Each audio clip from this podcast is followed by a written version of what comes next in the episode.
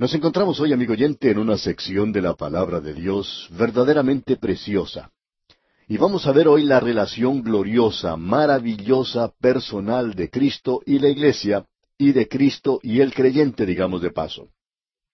Hagamos un pequeño repaso antes de entrar en materia. Usted recordará que esta muchacha que se menciona aquí, a la que hemos llamado Cenicienta, quien había sido obligada a cuidar la viña y a trabajar en la intemperie, y aun a cuidar las ovejas, y cuando ella estaba cuidando su manada se acercó un pastor, un pastor diferente a los demás. Él parecía no tener ninguna oveja, y ella le hizo una pregunta en cuanto a eso. El pastor trataba de eludir esa cuestión como podemos leer en este primer capítulo. Vamos a ir debajo de la superficie hoy y observar algo que es realmente precioso. En el versículo siete de este capítulo uno leemos Hazme saber, oh tú a quien ama mi alma, ¿dónde apacientas? ¿Dónde cesteas al mediodía? Pues ¿por qué había de estar yo como errante junto a los rebaños de tus compañeros? Y el Señor Jesucristo fue quien dijo, como bien podemos recordar, tengo otras ovejas. Muchos de nosotros, así como también las iglesias, presentamos preguntas. Siempre estamos preguntando algo. Todos nosotros lo hacemos. Queremos saber qué es lo que sucede con los paganos. ¿Están perdidos? Queremos saber algo acerca de la doctrina de la elección.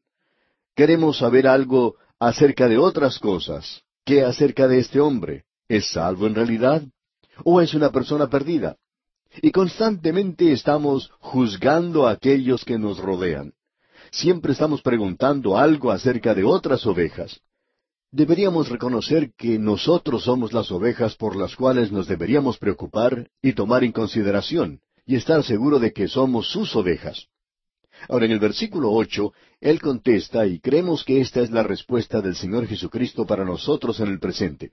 Escuche usted lo que dice este versículo ocho del capítulo uno de Cantar de los Cantares. Si tú no lo sabes, oh hermosa entre las mujeres, ve, sigue las huellas del rebaño, y apacienta tus cabritas junto a las cabañas de los pastores. En primer lugar, nosotros debemos alimentar las ovejas. Existe la posibilidad de que entremos en esa clasificación. Creemos que todos deberíamos pertenecer a ella. Desead como niños recién nacidos, dice Pedro, la leche espiritual no adulterada. Y por tanto debemos alimentarnos cerca de las tiendas del pastor. Ese es el lugar que por lo general tiene los pastos verdes y nosotros necesitamos alimentarnos de la palabra de Dios. Y luego habla de que en lugar de discutir y argumentar acerca de estas cosas, deberíamos edificarnos, y hay muchas personas hoy que prefieren argumentar en cuanto a la religión y que no quieren hacer nada en cuanto a esto. Aún hoy estamos recibiendo cartas con comentarios de lo que dijimos en cuanto a nuestro estudio de la carta a los Efesios. Allí hablamos acerca de la doctrina de la elección, y muchos han tratado de dirigirnos por el camino correcto. Dijimos entonces que no comprendíamos bien la doctrina de la elección, de que había mucho allí que necesitamos aprender acerca de eso. Bueno, encontramos que hay una multitud de personas que parece que lo saben todo y que están tratando de ayudarnos. Tenemos tantas personas hoy a quienes les gusta argumentar. Parece que tienen todas las respuestas. Pero lo que el Señor Jesucristo está diciendo aquí es, quiero que alimentes mis ovejas. Quiero que vayas a aquel lugar con las ovejas y quiero que se proclame la palabra de Dios. En lugar de estar perdiendo el tiempo en argumentos que no ayudan para nada hoy, Salgamos a presentar la palabra de Dios, amigo oyente. En primer lugar, necesitamos reconocer que es necesario alimentarnos a nosotros mismos.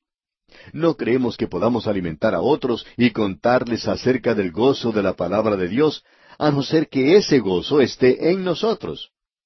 Un siervo de Dios dijo lo siguiente, Mi alma es también un pastor. Alimenta una manada con pensamientos, palabras y hechos. Los pastos es tu palabra, las aguas tu gracia, rodeando todo ese lugar. Amigo oyente, necesitamos alimentarnos de la palabra de Dios. Luego necesitamos esparcir la palabra de Dios para que otros también la conozcan. Y hoy, la esposa del Cordero que será presentada ante él algún día, la Iglesia, debe proclamar la palabra de Dios. Y opinamos francamente que hemos quedado más o menos empantanados en esta tarea. Eso se nos presentará nuevamente más adelante y hablaremos de eso cuando lleguemos a esta porción de las Escrituras. Pero hay muchas cosas para las cuales nosotros no tenemos una respuesta. Hay bastantes cosas que uno no conoce. Hay muchas preguntas para las cuales no tenemos respuesta. Alguien dijo en cierta ocasión, no dejes que lo que no conoces perturbe aquello que ya conoces. ¿Sabe usted, amigo oyente, que Cristo murió por sus pecados? ¿Sabe usted que hoy está confiando usted en Él? ¿Está usted descansando en eso? Hay muchas otras cosas para las cuales usted no tiene ninguna respuesta. Usted no puede decir, lo sé, pero sí puede decir, yo sé que mi Redentor vive, yo sé a quién he creído. Pero yo no encuentro que Pablo diga en ningún lugar, yo sé todo acerca de la doctrina de la elección. Amigo oyente, no dejemos que aquello que no sabemos perturbe lo que sí sabemos. Y eso es lo que el pastor le está diciendo a su esposa. No debe dejar que cosas como esta le perturben. Le dice que realice simplemente la tarea de alimentar las ovejas. Esa es la responsabilidad hoy. Hay muchas personas hoy que quieren hablar acerca de lo que les ocurrirá a los paganos. Amigo oyente, ¿qué acerca de los vecinos que viven en su vecindario? ¿Y qué acerca de sus amigos? ¿Qué acerca de aquellos con los que usted trabaja? ¿Está usted presentándoles la palabra de Dios? En cierta localidad vivía una señora que estaba muy enferma y siempre tenía que guardar cama. Pero por medio de ella, por lo menos mil personas eran invitadas cada mes a escuchar estos programas radiales. Esa señora es una verdadera misionera, y ella nunca nos ha hecho una pregunta. Estamos seguros que esta persona no tiene todas las respuestas, pero ella está interesada en esparcir la palabra de Dios. Y eso es lo que el pastor nos está diciendo. Él dice, si usted no sabe nada acerca de esas otras ovejas, entonces simplemente atienda las ovejas suyas y asegúrese que está predicando la palabra de Dios. Escuche ahora lo que él le dice a la esposa aquí en el versículo nueve de este capítulo uno de Cantar de los Cantares. A yegua de los carros de Faraón te he comparado, amiga mía. Suponemos que si tuviéramos a Moisés aquí junto con los hijos de Israel cuando se dirigían hacia el Mar Rojo, y encontraron su camino bloqueado allí, al mirar atrás podían observar a los carros de Faraón que se acercaban. Bueno, ese era un ejército terrible, con todas sus banderas flameando al viento, porque así era ese ejército, algo bastante impresionante. En realidad, él está sobrecogido aquí por la belleza de esta muchacha del campo. Ella no tenía la elegancia de las otras jóvenes de la corte. Nunca había ido a un salón de belleza. En realidad, ella nunca se había cuidado a sí misma. Lo que ella tenía era una belleza natural. Ella nunca había visto las propagandas por la televisión donde se le indica a uno que use cierta clase de tónico o de champú o de crema o atomizador y todas esas cosas que hoy existen en formas muy variadas. Ella no tenía las ventajas que tenemos hoy. Ella tenía una belleza natural, y eso fue lo que él apreció. Ahora él dice en el versículo diez, Hermosas son tus mejillas entre los pendientes, tu cuello entre los collares. Cuán hermoso, cuán íntimo es todo lo que se menciona aquí. Luego en el versículo once él dice, Zarcillos de oro te haremos, tachonados de plata. Él dice, te voy a cubrir de joyas, voy a hacer de ti una persona muy hermosa. Luego él continúa hablando acerca de ella, de sus mejillas y de su cuello. Esas son las partes del cuerpo que le atraen a uno en las cosas del amor. Estamos seguros que hay muchos de nuestros oyentes hoy, y muchas de ustedes damas, que se fijan en las pestañas de su esposo, y también en su físico. Y ustedes, esposos, se fijan en las mejillas y en los ojos y hasta en los oídos, como si estos fueran una concha. Uno aprecia todas estas cosas. Pues bien, él está hablando aquí de la esposa. La esposa es la iglesia. ¿Y encuentra el Señor Jesucristo alguna belleza en la iglesia? Amigo oyente, Él nos ayudó como pecadores perdidos, como esa muchacha mencionada quien se había descuidado. Su cabello no estaba cuidado, no estaba bien peinado. Quizá no se había peinado por mucho tiempo, pero ella tenía una belleza natural. Y nosotros no teníamos nada de atractivo para Cristo. Hay quienes opinan que Él nos ha elegido porque vio algo en nosotros. Amigo oyente, créalo cuando Él dice que nosotros no le podemos llevar nada. Él provee todo. Nosotros no somos muy atractivos que digamos. Cuando Él bajó a liberar a los hijos de Israel, Él no les dijo, ustedes son personas superiores a los de Egipto, porque no lo eran. Ellos eran inferiores. Y Él dijo, ustedes me son fieles. Ellos no eran fieles para con Él. Vosotros no os entregáis a la idolatría, pero ellos estaban en idolatría. Ellos no tenían fe y habían abandonado a Dios. Ellos le dieron la espalda a Él y estaban cometiendo una gran inmoralidad. Pues bien, ¿qué fue lo que le atraía a Dios? ¿Por qué perdía tiempo Él con ellos? Bueno, Él le dijo a Moisés, He escuchado sus lamentos. Eso era algo que le atraía a Dios, su condición perdida en el día de hoy. Él le ama y su condición perdida hizo que Él proveyera salvación para usted. Y luego Él dice, yo recuerdo mi pacto con Abraham, con Isaac y con Jacob. Y Dios dice, cuando yo diga una cosa, tengo la intención de cumplirla. Y nos dice que si usted no hace ninguna otra cosa sino confiar en Cristo, usted será salvo. ¿Qué cuadro el que tenemos aquí? Este es un cuadro glorioso de la iglesia. Es la iglesia según lo que Él va a hacer con ella. Usted recordará que eso es lo que se nos dice allá en la carta a los Efesios. Pablo escribió allí, Así como Cristo amó a la iglesia y se entregó a sí mismo por ella, para santificarla, habiéndola purificado en el lavamiento del agua por la palabra. Usted puede apreciar que Él utiliza la palabra de Dios para santificar también. Es lo que podríamos llamar un jabón milagroso, a fin de presentársela a sí mismo una iglesia gloriosa que no tuviese mancha ni arruga ni cosa semejante, sino que fuese santa y sin mancha. Es decir, santa, separada para Él y sin ninguna mancha. ¿Qué fue lo que ocurrió? Bueno, Él nos redimió. Él pagó el precio por nosotros. Él ha quitado nuestros pecados, pero ha agregado su justicia, y nosotros estamos ahora cubiertos con la justicia de Cristo y estamos completos en Él, aceptos en el amado. Siguiendo adelante en nuestro estudio aquí en este libro de Cantar de los Cantares, leamos el versículo doce de este capítulo uno. Mientras el rey estaba en su reclinatorio, Minardo dio su olor. Aquí tenemos una declaración bastante interesante. Creemos que es necesario quizá hacer algunos cambios aquí. Mientras el rey estaba en su reclinatorio. Algunos han tratado de traducir esto como mientras él estaba en su circuito, es decir, mientras él se encontraba viajando por su reino. Y algunos otros lo han traducido como mientras él estaba en su banquete. Creemos que posiblemente la mejor traducción que puede darse de esto y aquí es donde opinamos que algunas traducciones nuevas no alcanzan a aclarar esto, no nos presentan el significado espiritual, pero creemos que la mejor traducción es en realidad mientras el rey estaba sentado a la mesa redonda. Ese es el circuito que se puede observar aquí, la mesa redonda.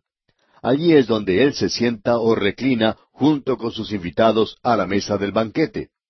Usted recuerda que esta es la ocasión cuando él lleva a ese lugar a todos sus huéspedes invitados. Y cuando él nació, usted recordará, llegaron esos magos del oriente y le presentaron regalos o dones, oro, incienso y mirra. Luego también llegaron los pastores para adorarle. Hermoso lucero le vino a anunciar, y magos de oriente buscándole van. Delante se postran del rey de Judá, de incienso, oro y mirra, tributo le dan. Así es que estos fueron los primeros en hacerlo. David lo hizo de la siguiente manera allá en el Salmo 23, ¿recuerda usted? Él dice, Aderezas mesa delante de mí en presencia de mis angustiadores. Unges mi cabeza con aceite, mi copa está rebosando. Esta es la mesa redonda a donde Él lleva a los suyos. ¿Está usted, amigo oyente, sentado a esa mesa en el día de hoy? Usted tiene una invitación. Él ha enviado una invitación a todas partes. Amigo oyente, eso ocurrió conmigo también. Aun cuando yo no soy una persona de importancia, recibí esa invitación y gracias a Dios la acepté. Amigo oyente, yo me he estado sentando a esa mesa por mucho, mucho tiempo. Él le dice a usted hoy, si usted no está aún a esa mesa, he aquí yo estoy a la puerta y llamo. Si alguno oye mi voz y abre la puerta, entraré a él y cenaré con él y Él conmigo. ¿Por qué no pasa usted y se sienta a esa mesa redonda? Lancelot puede haberse sentado a la mesa redonda del rey Arturo, pero eso no es nada comparado con esta mesa redonda. Aquí se nos dice, Minardo dio su olor. Esa es la fragancia de la viña de Cristo. Cuán maravilloso, cuán glorioso es eso. Y esta es la fragancia que debería existir en nuestras propias vidas hoy al estar asociados con Él. Y debiéramos decir aquí que opinamos que la Cena del Señor es una de las reuniones de suma importancia en la actualidad. Y si para usted, amigo oyente, es simplemente un rito, bueno, sería mejor que se olvidara de eso. Una oyente nos escribió en cierta ocasión diciendo, Nunca antes había escuchado a una persona decir al Señor Jesucristo, Yo te amo. Y ella dijo, Yo nunca le había dicho eso, pero le amaba. Desde entonces cuando oí decir eso por la radio, por la mañana, al mediodía y a la noche, estoy tratando de ganar ese terreno perdido. Siempre le digo a él que yo también le amo. Y sabe una cosa, la palabra de Dios ha tomado un nuevo color, un nuevo significado para mí, dice esta oyente.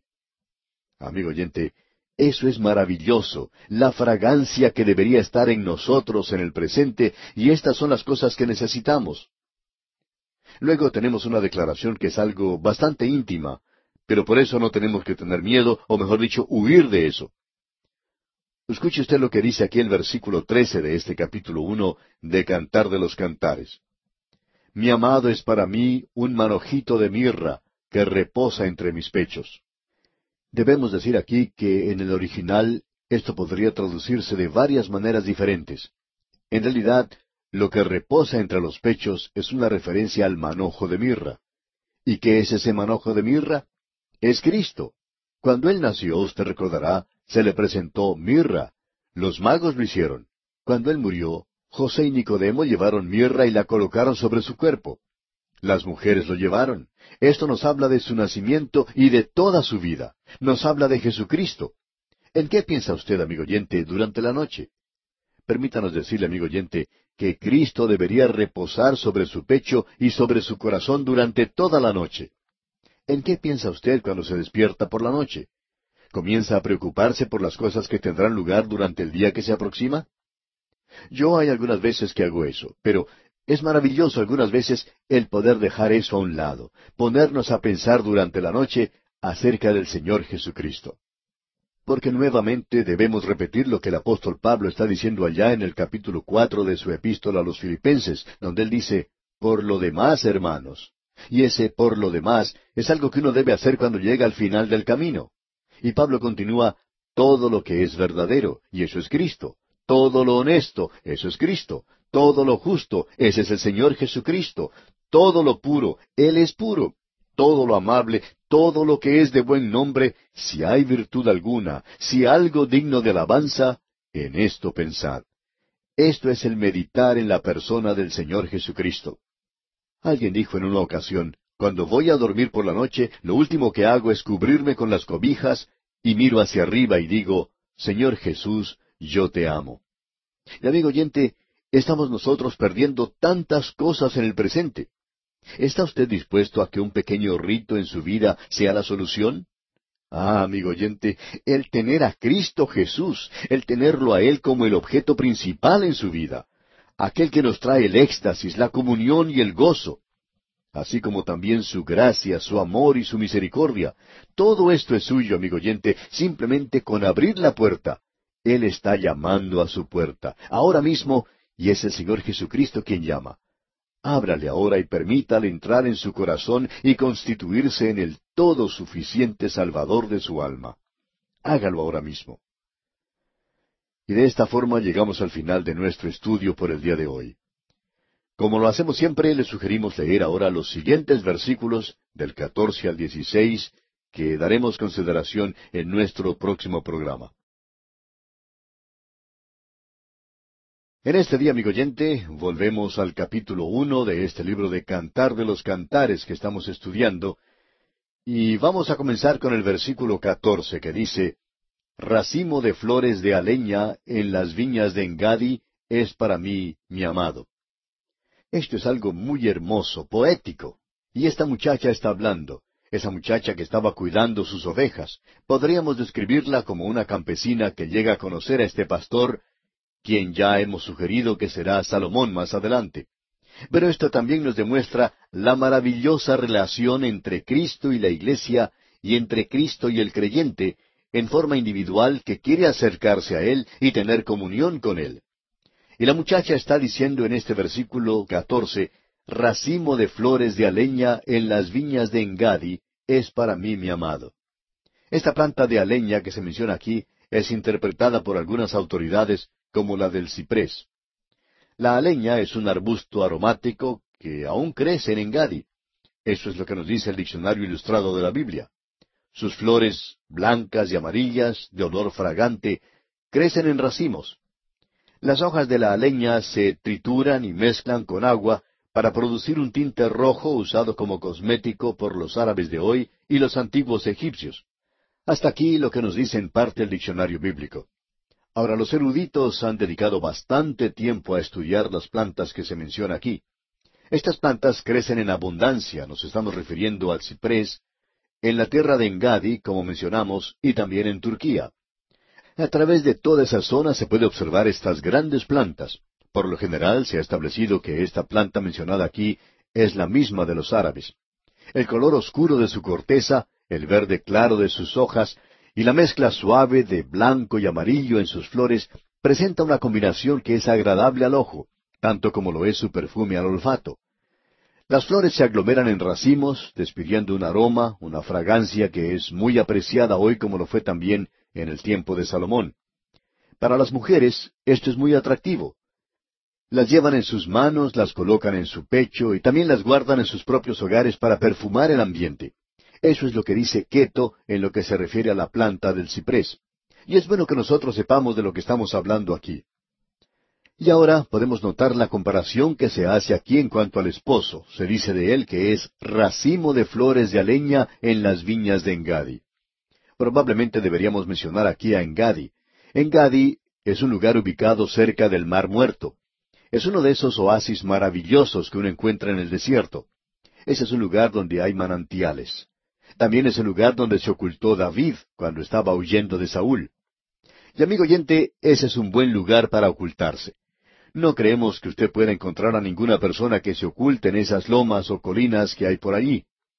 Se nos dice que crecen muchas clases de especias en la zona de Engadi. Es un lugar muy interesante en el desolado desierto de esa zona. Y aquí se dice que Él es la leña en las viñas de Engadi. Una hilera de estos árboles, de estos árboles tan hermosos. Usted se puede dar cuenta de cuán hermoso, de cuán fragante es tiene una fragancia que es similar a esa clase de plantas y también a la mirra. Ahora, Cristo, como el amado, se presenta aquí en toda su belleza, muy atractiva y también en cuanto a su fragancia aromática. Y nos preguntamos si muchos de nosotros que enfatizamos la deidad de Cristo de la forma en que lo hacemos en esta transmisión, nos preguntamos si a veces nosotros no damos un punto de vista de Él un poco distorsionado. ¿Ha pensado usted alguna vez, amigo oyente, en lo hermoso que Él era en su persona? Simplemente en la persona humana, cuando Él se encontraba aquí en la tierra. Él vino a este mundo y tomó en sí mismo nuestra humanidad. Él era similar a nosotros en todas las formas, tentado como nosotros, pero sin pecado. No había pecado en Él. Cuán maravilloso es Él, amigo oyente. Cuán glorioso es. Él no era en ningún momento algo distorsionado. Usted recuerda que la ofrenda de la oblación era preparada con harina fina. No era algo lleno de terrones o de masas endurecidas, de masas endurecidas como la mayoría de nosotros somos. No nos referimos a nuestra forma física, sino a nuestra manera psicológica de ser. Todos nosotros tenemos ciertas tendencias de alguna forma u otra para decir verdad. Cualquier psicólogo le puede decir eso a usted. Todos nosotros tenemos nuestras particularidades. Cierto hombre estaba hablando con otro un día y le dijo, ¿Sabes una cosa? Todos nosotros tenemos nuestras particularidades. A lo cual el otro hombre respondió, Bueno, yo no creo eso. Y siguió diciendo, Yo no creo tener ninguna particularidad. A esto, el primer hombre le dijo, Bien, permíteme hacerte una pregunta. ¿Le pones azúcar al café con tu mano izquierda o con tu mano derecha?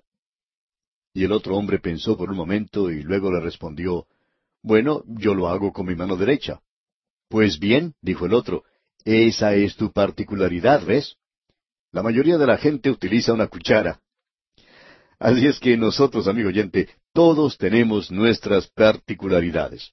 Quizá no utilicemos nuestra mano para ponerle azúcar al café, pero tenemos particularidades.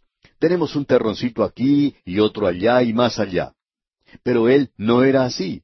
Él era un ser humano perfecto, él era hermoso, él era un racimo de flores de aleña, y ese es el cuadro de él como aquel a quien Juan podía mirar y decir con tanto entusiasmo y con tal expresión, He aquí el Cordero de Dios que quita el pecado del mundo. Y aquel que, si usted le escucha, su alma vivirá. Probad y ved cuán bueno es el Señor. Y él fue también un sacrificio, como el apóstol Pablo dice allá en su carta a los Efesios, ofrenda y sacrificio a Dios en olor fragante. Él fue ese holocausto que se elevó hasta el cielo mismo.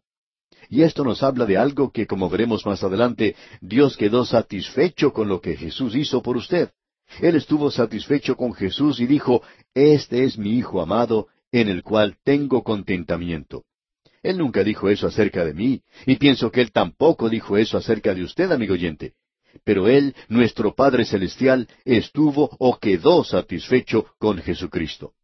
Y amigo oyente, ¿está usted satisfecho con Él hoy?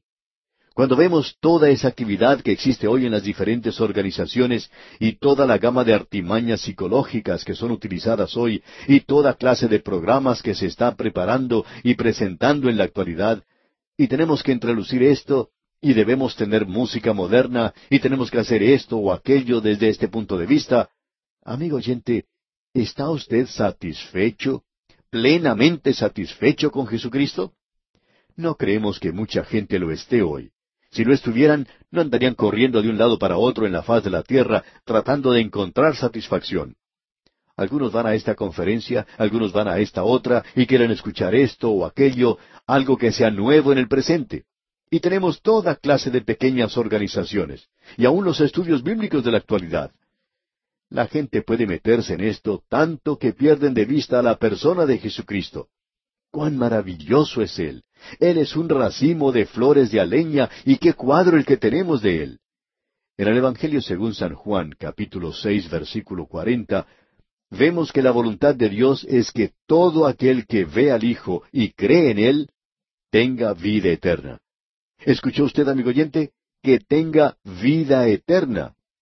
Ah, amigo oyente, ¿le ha visto usted ya? ¿Ya le conoce a Él? Luego se nos dice, corramos con paciencia la carrera que tenemos por delante, amigo creyente, puesto los ojos en Jesús, el autor y consumador de la fe. Podemos notar algo más aquí. Vemos que se nos dice que Él es un racimo de flores de aleña. Tenemos en las Escrituras un gran énfasis en la unicidad, o sea, la caridad de único del Señor Jesucristo. Él es el unigénito del Padre, es decir, el único Hijo del Padre. Él es el único buen pastor. Él es la única vid verdadera. Él es la única rosa de Sarón. Él es la única luz del mundo. Él es el único siervo del Padre. Él es el único sacrificio por el pecado. Él es el único camino, la única verdad, la única vida. Pero en su unidad perfecta existe una totalidad que es absolutamente inagotable. Debemos agregar, amigo oyente, que Él es un racimo de flores fragantes. En Él existe esa unicidad, o sea, esa caridad de único. Pero en Él está todo. Él es un racimo, este único amado, este único Cristo, el único Hijo del Dios viviente que es el Hijo del hombre. No dos racimos, sino uno. Él tiene muchas flores, flores hermosas, y una hermosa fragancia proviene de Él y la gracia sin número se acumula de una forma armoniosa en el Cordero de Dios. En él usted encuentra la fe de Abraham, la persuasión de Jacob, la humildad de Moisés, el celo de Elías, la santidad de Job, el amor de Juan. Todo esto se encuentra en forma completa y perfecta en él.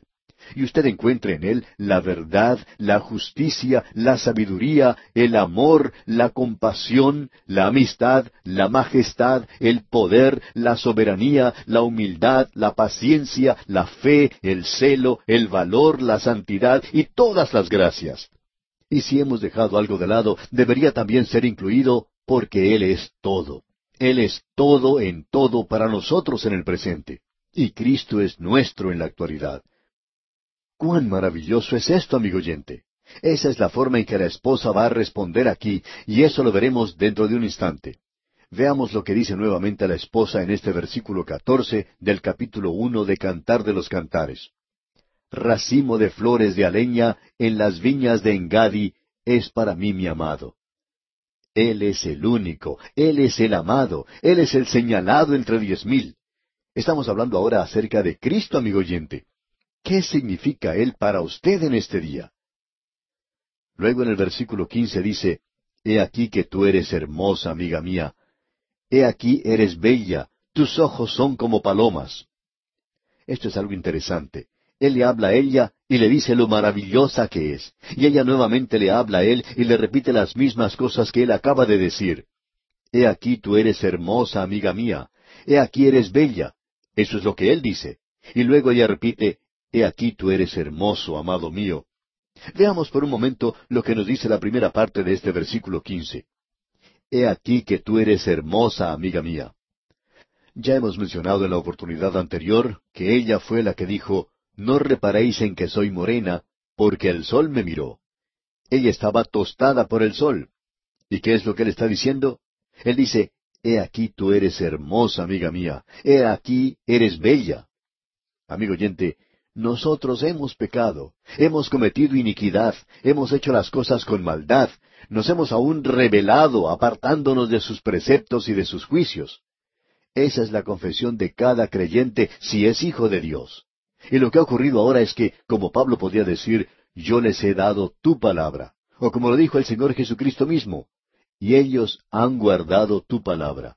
Él está intercediendo por usted y por mí hoy, de la misma manera en que Dios no veía ninguna iniquidad en Jacob o perversidad en Israel, y no permitía que Balaam los criticara, ah, amigo oyente, Dios bajó y obró con estas personas como no merecían. Dios obró contra ellos. Pero Él no permite que un profeta pagano hiciera eso porque Él nos ve a nosotros hoy en Cristo. He aquí, eres bella. Y el secreto de la belleza es este. Tus ojos son como paloma ojos castos y constantes. ¿Por qué son así? Bueno, ellos tienen la belleza del esposo, porque se han posado sobre él y toda esa belleza deriva de él.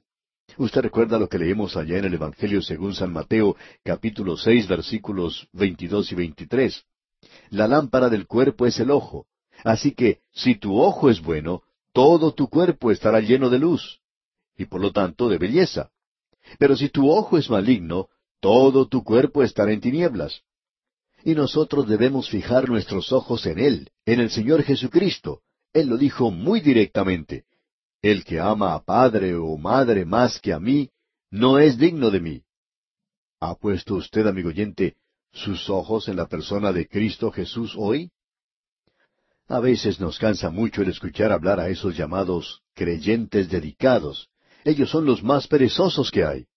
Hemos tenido la oportunidad de asistir a varias conferencias. Hemos visitado a muchos grupos cristianos en el pasado y se habla mucho acerca de la dedicación. En cierta ocasión un creyente dijo que era interesante notar que en esos lugares donde siempre estaban hablando acerca de la dedicación y que ellos querían manifestar a Cristo, uno encontraba las peores reuniones. Esta gente siempre está hablando de lo dedicados que son y de que quieren servir al Señor. Sin embargo, son bastante perezosos. Amigo oyente, uno no debe hablar de esa manera, uno debe demostrarlo. Y usted demuestre, revele su amor hacia el Señor. Esto debe ser manifestado en su vida. He aquí, tú eres hermoso, amado mío, dice aquí. Ahora el esposo, para aquellos de nosotros que creemos, está en todas partes. Él es hermoso. Él no es un superestrella.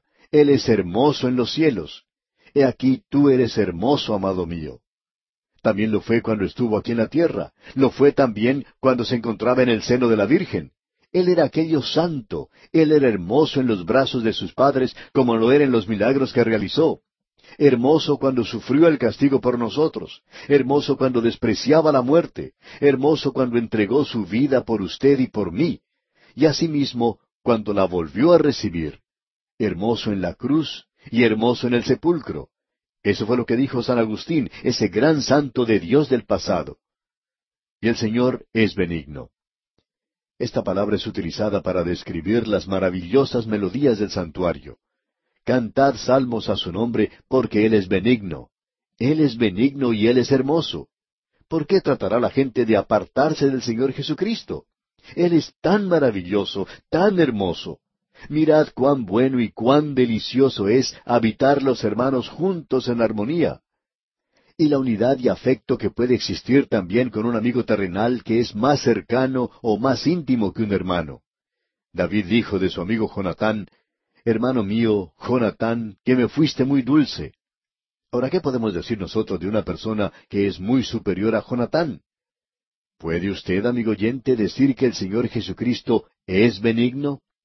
Es dulce el estar con Él, es maravilloso el estar con Él. Él es quien nos puede dar descanso. ¿Está usted satisfecho hoy con el Señor Jesucristo, amigo oyente? Dios sí lo está. También leemos en este versículo, Nuestro lecho es de flores. En realidad se está refiriendo al reclinatorio que estaba ocupando en el banquete. O puede ser el sillón en el cual se siente el rey. Opinamos que este es un cuadro del reclinatorio del banquete que siempre estaba cubierto de flores y hojas verdes como para una fiesta de casamiento. Y este es un cuadro maravilloso. Esto también podría hacer referencia al lugar donde se apacientan las ovejas. Ese podría haber sido el lugar donde ellos estaban sentados. Estaban reclinados en ese lugar.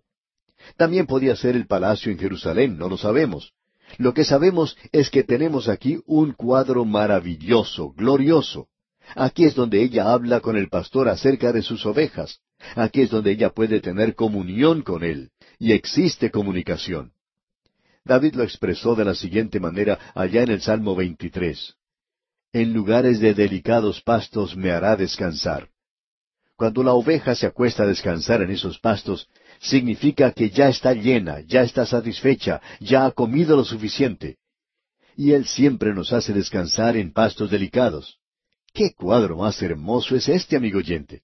El poder llegar a ese lugar y descansar. Y esa es su invitación. Él dice, Venid a mí todos los que estáis trabajados y cargados, y yo os haré descansar. ¿Está usted cansado, cargado, amigo oyente? Usted puede descansar hoy en Él. Cuando nuestro Señor Jesucristo vino aquí a este mundo, lo recostaron a Él en un pesebre. Y el último lugar que Él ocupó aquí en esta tierra fue en la tumba de José de Arimatea. Amigo oyente, Él fue a ese lugar para que usted y yo pudiéramos sentarnos en esos pastos delicados. ¿Quiere usted aceptarle en esta hora? Acuda a Él y reciba el verdadero descanso. Y aquí vamos a detenernos por hoy. Sin embargo, le recordamos leer el capítulo dos de este libro de Cantar de los Cantares que comenzaremos a estudiar en nuestro próximo programa. Nos encontramos, amigo oyente, en el estudio del Cantar de los Cantares, y parecería que nos hemos empantanado un poco. Y para decir verdad, así es, nos hemos empantanado. Pero eso no nos preocupa demasiado porque esta es una sección de la palabra de Dios que ha sido dejada de lado por muchos. Digamos que son muy pocas las personas que han escuchado sermones basados en el Cantar de los Cantares. Cuando uno presenta un mensaje basado en este libro, siempre puede escuchar a un número de personas que dicen, esta es la primera vez en mi vida que he escuchado un sermón basado en este libro. Y esa es la razón por la cual estamos empleando un poco de tiempo en esta sección. Este es un cántico, es un poema, es algo hermoso y por esa razón es otra forma que Dios utiliza para comunicarse con nosotros. Y su mensaje es un mensaje maravilloso, porque aquí se nos dice que esta muchacha sulamita, una campesina de las montañas de Efraín, y el pastor con el cual ella se encuentra es el rey Salomón. De esta forma, él ganó su amor. Y aquí en este libro tenemos por lo menos cinco cánticos. Ahora, Hay algunos que dicen que hay más, pero creemos que cinco son suficientes en vista de que él escribió mil cinco cánticos. Aquí pues tenemos joyas de gran precio. Cada una de estas hermosas descripciones nos muestran escenas de este idilio amoroso maravilloso. Es algo íntimo, es personal, y en realidad en un nivel muy elevado. Ahora en el capítulo dos, versículo uno leemos Yo soy la rosa de Sarón y el lirio de los valles. Aquellos que ya han recibido nuestras notas y bosquejos notarán que allí se dice que la esposa habla de sí misma. Ahora ella no se está jactando, sino simplemente comparándose a sí misma con las flores humildes de esa tierra. Bueno, eso está bien. Y la nueva Biblia de Scofield indica que es ella la que está hablando aquí. Pero permítanos aclarar que lo que aquí tenemos no es su voz, sino que es más bien la voz del esposo, y en realidad tenemos aquí un cuadro del Señor Jesucristo, aun cuando ella pueda ser la que está hablando. Ella está hablando simplemente de una belleza reflejada que en realidad se aplica a Él y solamente a Él. Él dice en el versículo uno, Yo soy la rosa de Sarón y el lirio de los valles. Aquí tenemos al Señor Jesucristo haciendo esta declaración, y es algo que, francamente hablando, uno no puede encontrar entre los hijos de los hombres en el presente. Él dice, por ejemplo, Soy manso y humilde. Bueno, si usted pone eso en mis labios, o en sus labios, o en los labios del ángel Gabriel, esto ya no sería humildad. Esto sería en realidad orgullo. Pero es humildad cuando sale de los labios del Señor Jesucristo mismo, porque Él descendió a este mundo para poder llegar a ser manso y humilde. Él descendió de la gloria del cielo, y cualquier cosa debajo de eso es humildad de su parte. Y usted recuerda que Él dijo, yo soy el buen pastor, o sea, yo soy el verdadero pastor. Y eso nos habla de vida, verdad y gracia. Y ahora Él nos dice aquí, yo soy la rosa de Sarón y el lirio de los valles. Y nosotros creemos que estas no son las palabras de la esposa, sino que son sus palabras, o sea, las del esposo. Creemos que los traductores han tratado de hacer bien claro, de dejar bien en claro, que es el Rey el que está hablando, es el Señor Jesucristo. Uno puede encontrar esto en las traducciones al francés y al italiano y al portugués. Esto nos habla de la voz de Cristo. Y muchos de los patriarcas de la Iglesia han aplicado esto al Señor Jesucristo. Y queremos que usted considere con nosotros esta descripción. Yo soy la rosa de Sarón y el lirio de los valles. Estas son dos flores muy interesantes, y quisiéramos observarlas por algunos instantes. Suponemos que entre todas las flores, la rosa siempre ha ocupado, en cualquier lugar en el mundo, y especialmente en el este, siempre ha ocupado el primer lugar de la lista de todas las flores. Y la rosa de Sarón es una flor de una belleza incomparable. El valle de Sarón es un valle costero que se encuentra entre Jope y Gaza. Esa es una zona que uno puede recorrer ya sea en verano o en invierno, y siempre la puede encontrar interesante. Ese es un valle en el cual en la actualidad uno puede contemplar muchas variedades de flores. También en esa zona crecen muchos árboles cítricos, y como usted probablemente ya se ha enterado, los cítricos más finos y de mejor calidad del mundo crecen en Israel. Pues bien, ese es el valle donde usted encuentra la mayoría de estos frutos. Allí crecen en gran profusión las rosas. Es esta flor tan hermosa que nos habla del Señor. Esto es algo que opinamos es muy interesante. La rosa, aun así, todavía tiene espinas. Hay aquellos jardineros que han desarrollado una clase que no tiene espinas, pero aun así es cosa tan hermosa. La rosa nos hace recordar que esta tierra produce cardos y espinas. Pensamos que originalmente la rosa no tenía espinas.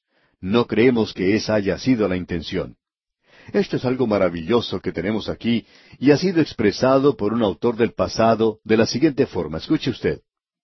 Si el rey fuera colocado sobre las flores, tendría que ser la rosa la que reinara sobre ellas, siendo el ornamento de la tierra, el esplendor de las plantas, el ojo de las flores, la belleza del campo.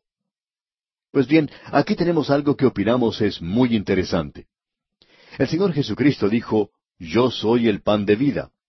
Eso que es muy necesario. El pan es lo principal para la vida. Lo necesitamos para alimentarnos, para poder seguir andando, Esa es la necesidad. Es una de las necesidades de la vida. Y Él es esa comida para el pecador que perece.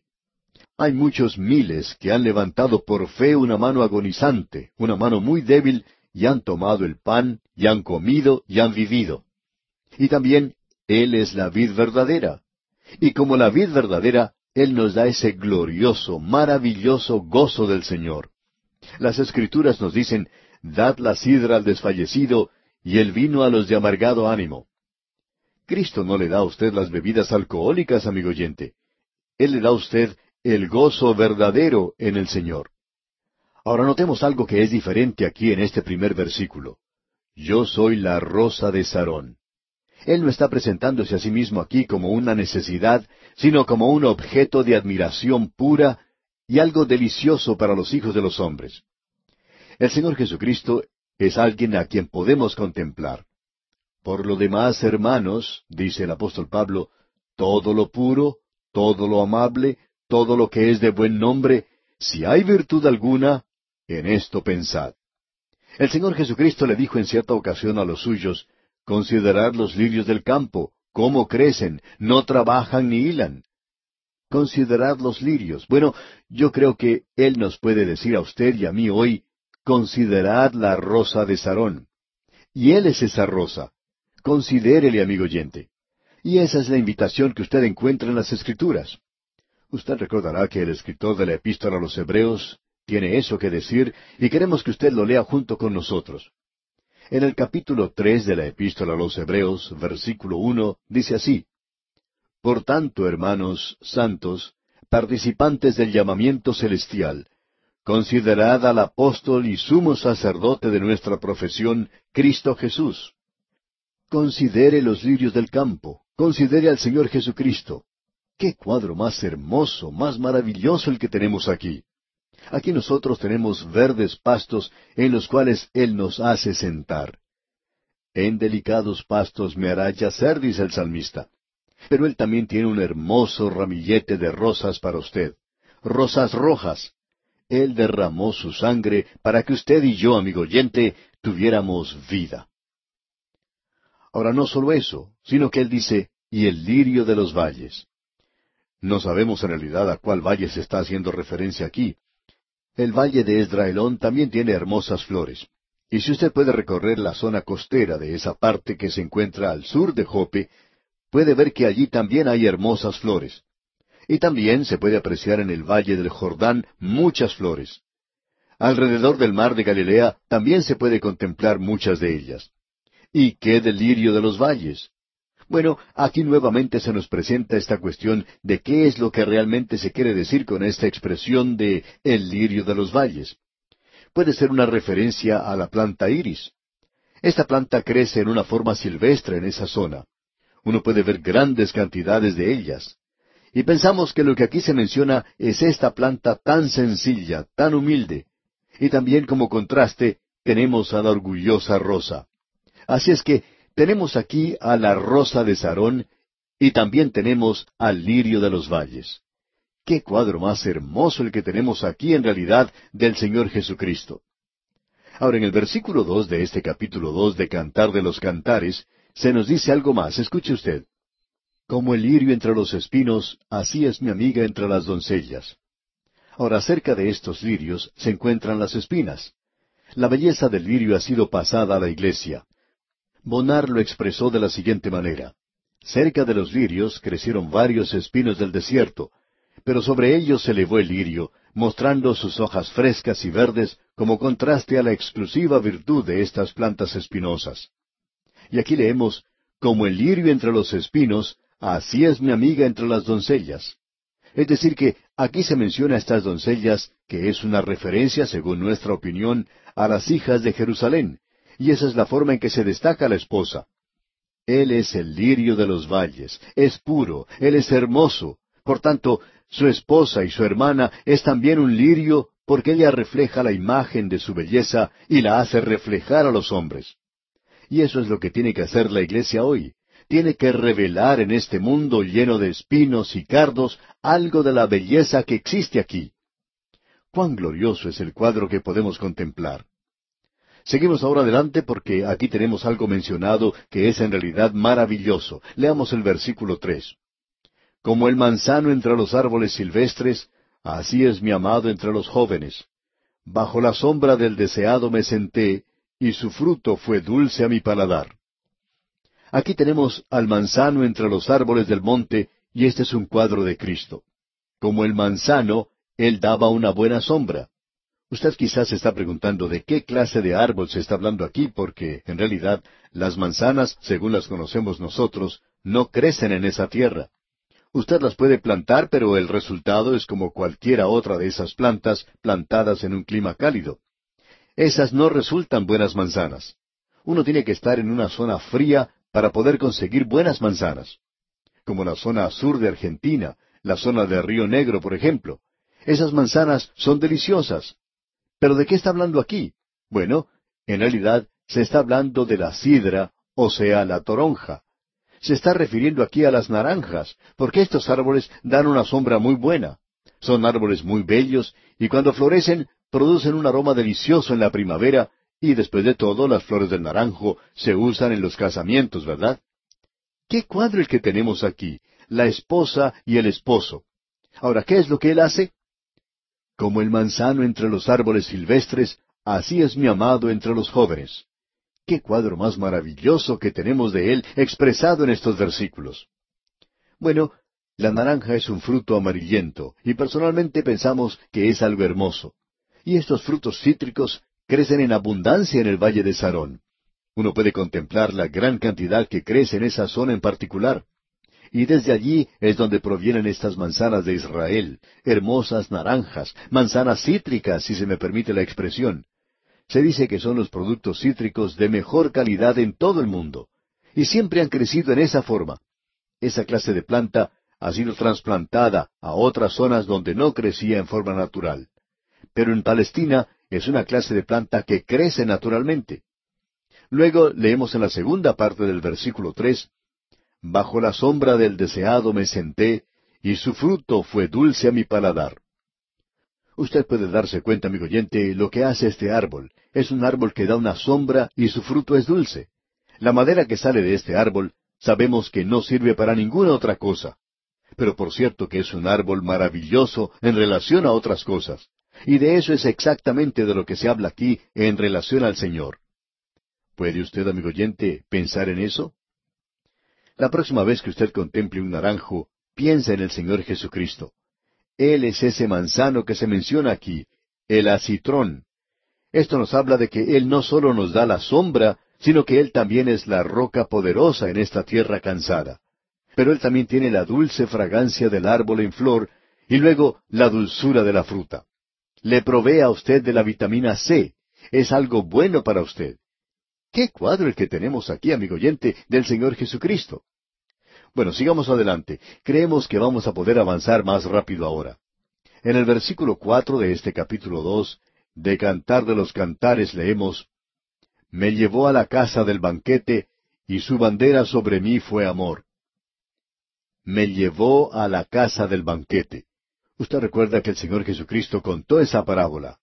Él dijo que aquellos que habían sido invitados a la fiesta del banquete no se hicieron presentes. Por tanto, Él envió invitaciones a las gentes que se encontraban en las plazas de la ciudad.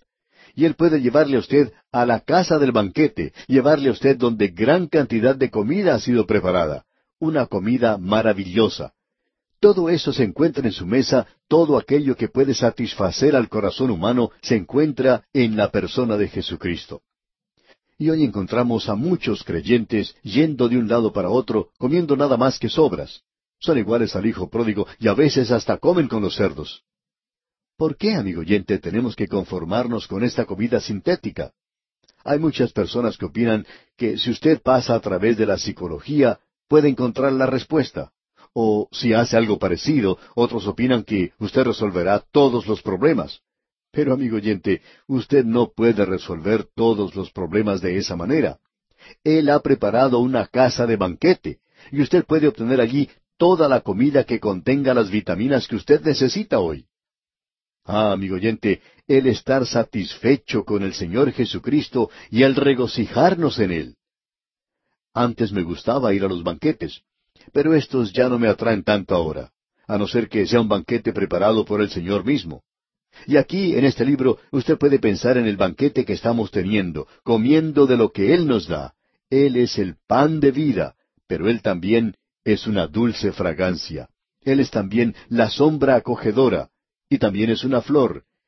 ¡Qué cuadro para que nosotros disfrutemos de Él! Simplemente el poder contemplarle a Él. Opinamos que cuando lleguemos al cielo vamos a pasar probablemente el primer millón de años inclinándonos ante Él. Nos tomará mucho, mucho tiempo para llegar a conocerle y familiarizarnos con Él. El apóstol Pablo dice, para poder conocerle, y esa era la ambición de su vida. Ahora, el ser salvo por medio de la gracia no quiere decir, por tanto, que usted se va a sentar en un rincón. Amigo oyente, usted va a estar más ocupado de lo que ha estado antes. El apóstol Pablo dice, yo estaba dispuesto a ir a Damasco bajo la ley para liberarnos de todos estos cristianos, pero cuando me encontré con el Señor Jesucristo, yo estaba dispuesto a ir al fin del mundo para llevar su mensaje. ¿Cree usted, amigo oyente, que no tiene que trabajar si usted es un hijo de Dios salvado por su gracia? Bueno, amigo oyente, esto le da a usted un entusiasmo, un ánimo y un gozo que usted nunca ha tenido antes. Me llevó a la casa del banquete y su bandera sobre mí fue amor. Dice aquí este versículo cuatro. Y usted está invitado a ir a ese banquete. Él ya ha enviado su invitación. Notemos ahora lo que dice aquel versículo cinco de este capítulo dos de Cantar de los Cantares. Sustentadme con pasas, confortadme con manzanas, porque estoy enferma de amor. Cuán gloriosa la satisfacción que uno puede encontrar en la persona de Jesucristo. Ahora en la primera parte del versículo seis leemos, Su izquierda esté debajo de mi cabeza. Él es capaz de salvarnos hasta lo sumo. Y la segunda parte de este versículo seis dice, Y su derecha me abrace. Él puede llevarle a usted al lugar del servicio, no solo para evitar que sea tentado. Él es capaz de hacer eso. Pero Él tiene sus manos ocupadas hoy tratando de protegernos a usted y a mí aquí en esta tierra, y no simplemente tratando. Él es capaz de hacer eso. Ahora la esposa dice aquí en el versículo siete de este capítulo dos, yo os conjuro, oh doncellas de Jerusalén, por los corzos y por las siervas del campo, que no despertéis ni hagáis velar al amor, hasta que quiera. ¿Qué es, amigo oyente, lo que puede despertarle a él? ¿Qué es lo que puede sacudirle en su comunión con usted? El pecado en mi vida, el capricho, mi malignidad. Y más adelante en este capítulo vamos a ver algo sobre esto, pero vamos a tener que esperar hasta nuestro próximo estudio para hacerlo. Pero no le despierte hoy, amigo oyente. Ayúdele no solo para estar satisfecho con Él, sino para que Él quede satisfecho con nosotros hoy. Y aquí vamos a detenernos por hoy. Pero antes, le recordamos leer el resto del capítulo dos de este maravilloso libro de Cantar de los Cantares de Salomón. De esa forma estará usted bien preparado para nuestro próximo programa y podrá sacar de este estudio el mayor provecho posible. Continuamos hoy en este maravilloso libro de Cantar de los Cantares de Salomón, que está compuesto, como hemos dicho, de unos cinco cánticos. Usted recordará que se dice allá en el primer libro de los Reyes que Salomón escribió mil cinco cánticos. Aparentemente nosotros tenemos unos cinco de ellos en este libro. Hay otras personas que opinan que existen más, pero nosotros nos inclinamos a aceptar que solo hay cinco de ellos aquí en este libro. Hoy vamos a comenzar nuestro estudio en el versículo ocho del capítulo dos. Pero antes de eso, queremos regresar un poco para recorrer algo de lo que observamos en nuestro estudio anterior, ya que lo hicimos un poco rápido. Por lo menos vamos a continuar por dos días más mirando detenidamente este texto. Queremos hacer eso muy cuidadosamente y confiamos que, después de eso, usted tendrá el suficiente interés como para leer este pequeño libro y usted podrá observar la riqueza de contenido y significado que tiene al considerar estas páginas que le atraerán al lugar santísimo y a la presencia misma de nuestro Señor Jesucristo. Ahora en el versículo cuatro de este capítulo dos dice Me llevó a la casa del banquete, y su bandera sobre mí fue amor. Esta es la historia de la muchacha Sulamita, quien finalmente ha sido ganada por el rey Salomón. En primer lugar, él se presentó como un pastor y ganó su corazón. Y luego él regresó como el rey para llevársela. Más adelante, él la llevó al palacio en Jerusalén, y ella dice en este versículo cuatro, Me llevó a la casa del banquete, y su bandera sobre mí fue amor. Aquí nosotros estamos observando en toda su gloria un maravilloso cuadro espiritual, no sólo de la iglesia y Cristo, porque la iglesia es su esposa, o será su esposa, sino que también nos revela la relación personal que usted y yo podemos tener con el Señor Jesucristo. Notemos lo que dice aquí. Me llevó a la casa del banquete. Creemos que esto mira hacia adelante, hacia aquel día cuando nosotros vamos a ir a la cena de las bodas del Cordero. Usted y yo estaremos allí y esto será por la gracia de Dios. Creemos que ese es el cuadro que encontramos aquí. Esto es cuando todo quedará completamente satisfecho. No sé en cuanto a usted, amigo oyente, pero a mí, Él me ha llevado a la mesa de la salvación y me ha llevado también a la mesa de comunión. Él adereza una mesa delante de mí de la palabra de Dios, aquí en este pequeño libro del Cantar de los Cantares, y Él me indica que coma y me llene. Así es que Él me ha llevado a la casa del banquete y Él me lleva también a la mesa del Señor. Él me lleva a mí ante una mesa llena de buenas cosas. Y cuán bueno es Él, amigo oyente, cuán bondadoso y amable y cuán maravilloso es. Nosotros no podemos hacer otra cosa sino cantar alabanzas al Señor. Tenemos que decir aquí que cuando el Señor nació, Él trajo un gozo indecible a un grupo de personas. Eso fue lo que ocurrió con Simeón y Ana en el templo. Ellos le estaban esperando. Ellos tenían una gran esperanza que el Señor arribaría antes de la muerte de ellos. Pues bien, cierto día José y María llegan al templo con el niño Jesús en sus brazos, y qué casa de banquete fue eso para esos dos que habían estado esperando la salvación del Señor. Usted recordará también que fue una maravillosa casa de banquete la que Dios brindó a José y María cuando se le informó a ella que iba a tener este niño. Usted recuerda que ella era como una tataranieta de David. Ella dijo, a los hambrientos colmó de bienes. Y el hijo de David, Salomón, ya había dicho, me llevó a la casa del banquete. ¡Qué cuadro el que tenemos aquí! Y usted recordará que esa fue la oración al comienzo, cuando esta muchacha dijo, Atráeme, en pos de ti correremos. Ah, amigo oyente, el éxtasis y el entusiasmo. Pero nosotros no lo podemos tener a no ser que Él nos atraiga, a no ser que Él nos levante, a no ser que el Espíritu de Dios nos dé la habilidad de tener un discernimiento y el que tengamos nuestros ojos abiertos para contemplarle a Él en toda su belleza y en toda su gloria. Y ahora se nos dice aquí, y su bandera sobre mí fue amor. Y aún hoy está flameando sobre nosotros. Es en realidad la bandera de la conquista.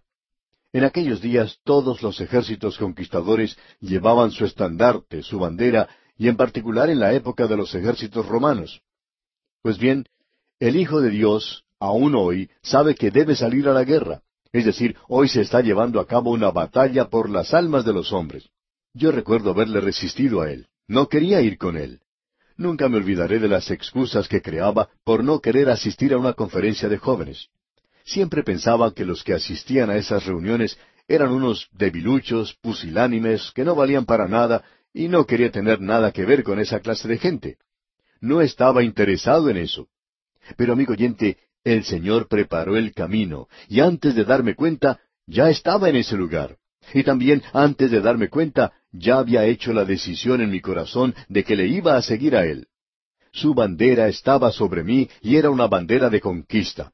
Y luego es una bandera también de protección. Usted recordará que Él vino a este mundo y que el Padre testificó de Él diciendo, Este es mi Hijo amado. Y nadie podía tocarle a Él hasta que llegara su hora. Y en esa hora le tomaron y le crucificaron, y eso fue algo realmente terrible. Él clamó en esa hora, Dios mío, Dios mío, ¿por qué me has desamparado?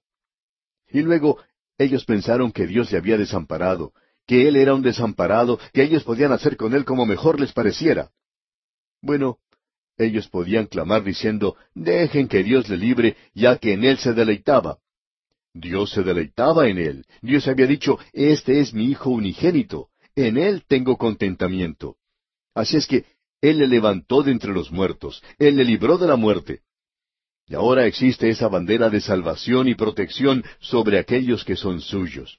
Y Él dice, La paz de Dios, que sobrepasa todo entendimiento, guardará vuestros corazones y vuestros pensamientos en Cristo Jesús. Quiere decir que estará de guardia, le protegerá. Y esta es la bandera de nuestro alistamiento. Usted puede alistarse hoy como soldado. Él tenía un ejército de voluntarios. Él dice, si me amas, guarda mis mandamientos. Y alguien puede decir, yo no le amo. Y él dice, olvídate de eso. Yo quiero que tú te enlistes. Y vemos que dice, así que, hermanos, os ruego por las misericordias de Dios, que presentéis vuestros cuerpos en sacrificio vivo, santo, agradable a Dios, que es vuestro culto racional. Y usted puede acercarse y alistarse, pero es un ejército de voluntarios. ¡Qué cuadro el que tenemos aquí, amigo oyente! Hay tantas otras cosas que son maravillosas aquí. Luego leemos, Sustentadme con pasas, confortadme con manzanas, porque estoy enferma de amor. Ahora el Espíritu de Dios ha llevado el alma salvada a tener una relación personal con Cristo, que es algo que llena de satisfacción. Y nuevamente repetimos que Dios está satisfecho con Jesucristo y lo que Él ha hecho por usted. ¿Está usted, amigo oyente, satisfecho con Él? Usted encuentra gozo y satisfacción y delicia en la persona de Jesucristo. Dedique algún tiempo a la lectura de un libro como este. Este es un libro que ha sido leído por los grandes predicadores de la antigüedad, y los grandes hombres de Dios a través de las edades han dedicado tiempo a la lectura de este libro. Y nosotros diríamos que le hemos dedicado muy poco tiempo a este pequeño libro. Sin embargo, le hemos encontrado mucho significado para nosotros. Y aquí vemos que uno puede encontrar una maravillosa satisfacción. Una satisfacción que es paradójica, digamos de paso. Satisface de tal manera que casi le hace enfermar a usted. Un gran siervo de Dios, con el cual uno no podía conversar sin que tuviera algo que compartir de la palabra de Dios, dijo en cierta ocasión, La otra noche estaba acostado en mi cama, y estaba pensando en lo maravilloso que era el Señor Jesucristo. Parecía como que hubiera una gloria alrededor de mi casa. No quiero que me entienda mal, no estaba viendo cosas, pero era tan maravilloso el contemplar la persona de Cristo. Finalmente mi cuerpo estaba tan emocionado que ya no podía dormirme. Y entonces tuve que clamar a Dios diciendo, Oh Señor, apaga esa gloria. Este cuerpo mío ya no podía soportar eso más. También tenemos la experiencia de Pablo, quien fue arrebatado hasta el tercer cielo. Ah, cuán maravilloso es, amigo oyente. Para muchos de nosotros hoy ni siquiera ha sido posible poner nuestro pie en el umbral. Conocemos tan poco acerca de lo que es tener esa clase de comunión con el Señor hoy. Ahora, por supuesto, encontrará su cumplimiento total cuando lleguemos a la cena de las bodas del Cordero. Erskine explicaba eso de una manera maravillosa. Él decía, El amor que yo busco obra maravillas en el alma, porque cuando estoy sano, me enferma, y cuando estoy enfermo, me sana. Estoy sobrecogido por este amor, me siento extenuado, languidezco hasta que el amor me redime. Más amor divino puede la herida sanar, la herida que el mismo amor divino provocó. Solo más del gozo que me hace languidecer puede este dolor mitigar. Si más de este gozo mi muerte provocara, feliz sería de tal mal morir. ¿Qué cosa más maravillosa es esta, amigo oyente? ¿Qué paradoja este maravilloso amor de Dios? Bien, debemos ahora llegar al lugar en el cual intentábamos comenzar hoy. Pero usted se puede dar cuenta de lo maravilloso que es esto, este pequeño libro. Llegamos ahora al segundo cántico mencionado aquí, y este es un maravilloso cántico porque aparentemente Salomón había partido en un viaje y ahora él ha regresado. Ella le había estado esperando, anticipando su venida. Ella se encuentra muy alegre por esta perspectiva. Cuán hermoso, cuán glorioso es poder ver el entusiasmo y el éxtasis de la novia al anticipar el regreso del novio nosotros vamos a encontrar su cumplimiento final, según creemos, en la expectación de la Iglesia por la llegada de Cristo para sacar a la iglesia de este mundo. Usted puede notar que comienza diciendo esta sección, la voz de mi amado. Y eso es lo que ella está diciendo. Esa es la voz de mi amado. Usted recuerda que el Señor Jesucristo dijo algo similar. Él dijo, Mis ovejas oyen mi voz, y yo las conozco, y me siguen, y yo les doy vida eterna. Mis ovejas oyen mi voz. Ahora el versículo ocho de este capítulo dos de Cantar de los Cantares dice, La voz de mi amado. He aquí él viene saltando sobre los montes, brincando sobre los collados. ¿Se ha dado usted cuenta, amigo oyente, que durante el rapto de la iglesia, lo primero que ocurre es que se escucha la voz del Hijo de Dios? O sea que su venida a este mundo no es simplemente el son de una voz, sino que es una vista tremenda de la gloria. Es decir, que la atracción en el rapto es para el oído. La atracción en su revelación, cuando Él regrese a la tierra, la atracción es para el ojo, de que Él vendrá. Y verán al Hijo del Hombre viniendo sobre las nubes del cielo, dice la Escritura. Entonces le verán, pero ahora ellos deben escuchar. Usted se da cuenta que la iglesia está formada de personas que han escuchado algo. Nosotros hemos escuchado acerca de Él, hemos escuchado de su muerte, de su sepultura y de su resurrección. Hemos confiado en Él. Nosotros le escuchamos hoy. Así que cuando Él venga, nosotros vamos a conocer su voz. Él dice, mis ovejas, ellas me escuchan, ellas escuchan mi voz. Eso quiere decir que escuchan con el conocimiento de saber quién soy. Así es que el apóstol Pablo lo explica de la siguiente manera. Escuche usted. Porque el Señor mismo, y esto quiere decir que Él viene personalmente. Él no ha enviado a los ángeles para reunir a los elegidos aquí. Eso sucederá cuando Él venga a la tierra para establecer su reino. Pero cuando Él lleve a su iglesia de este mundo, dice, porque el Señor mismo, con voz de mando, con voz de arcángel y con trompeta de Dios. Y todo eso es su voz. Su voz será como la de un arcángel, será como la de una trompeta cuando Él venga. Así es que, aquí en el Cantar de los Cantares, en primer lugar tenemos un cuadro del rapto. Y en el versículo ocho leemos, La voz de mi amado. He aquí él viene saltando sobre los montes, brincando sobre los collados. Eso me gusta mucho. Es un lenguaje poético, como bien podemos apreciar. Este es un cántico, amigo oyente, y Dios está tratando de hablarnos en este lenguaje aquí. Tenemos algo maravilloso. Él está saltando sobre los montes, brincando sobre los collados. Hay mucho que se dice acerca de los pies de Jesús. El profeta había dicho, Jehová el Señor es mi fortaleza, el cual hace mis pies como de siervas. Y el salmista habla de él diciendo, sierva de la mañana. Ese es el título del Salmo 22 donde dice, Agelet Sahar, y eso revela al Señor Jesucristo en el día de su sufrimiento. En ese salmo usted puede encontrar la cruz de Cristo, su muerte sobre la cruz. Es un cuadro de sierva de la mañana. ¿Qué cuadro ese? Durante la noche, esa sierva, la gacela, el corzo, ha sido perseguida por los perros. Han tratado de destruirla, han hecho pedazos su carne. Ahora sale el sol, ¿y qué es lo que tenemos? Allí se encuentra la sierva de la mañana en la cumbre de la montaña. Ha podido escapar de todo eso. Está brincando sobre los collados. Él regresará, amigo oyente, y Él está saltando sobre los montes. No puedo pensar que haya un cuadro más poético, más maravilloso que este. Permítanos citar nuevamente lo que Erskine dijo. Cuando mi complaciente Salvador encontró múltiples obstáculos, de cada roca que se puso en su camino, un puente construyó.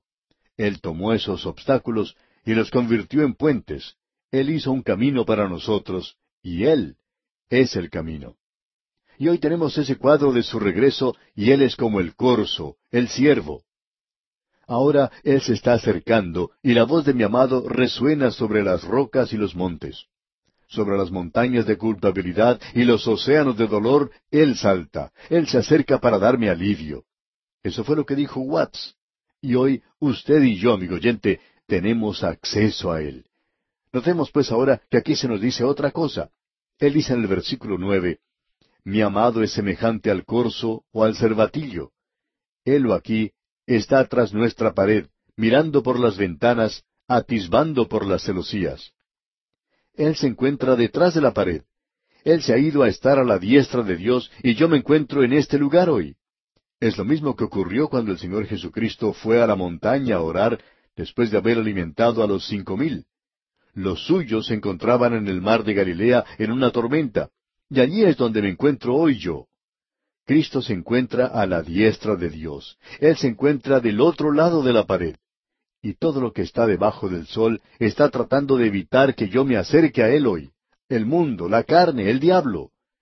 Y hoy Él dice como lo que le dijo a Saqueo, Date prisa, desciende, porque hoy es necesario que pose yo en tu casa. Eso es lo que Él está diciendo a usted, amigo oyente. Eso es lo que Él me dice a mí. Quiero entrar contigo. Y si Él va a entrar con ese publicano y tener comunión con Él, creo que Él puede entrar donde usted se encuentra si simplemente le invita. Él es esa persona de quien pudiera decirse en aquel día, mas en medio de vosotros está uno a quien vosotros no conocéis. Eso fue lo que dijo Juan el Bautista. El mundo no le conoce.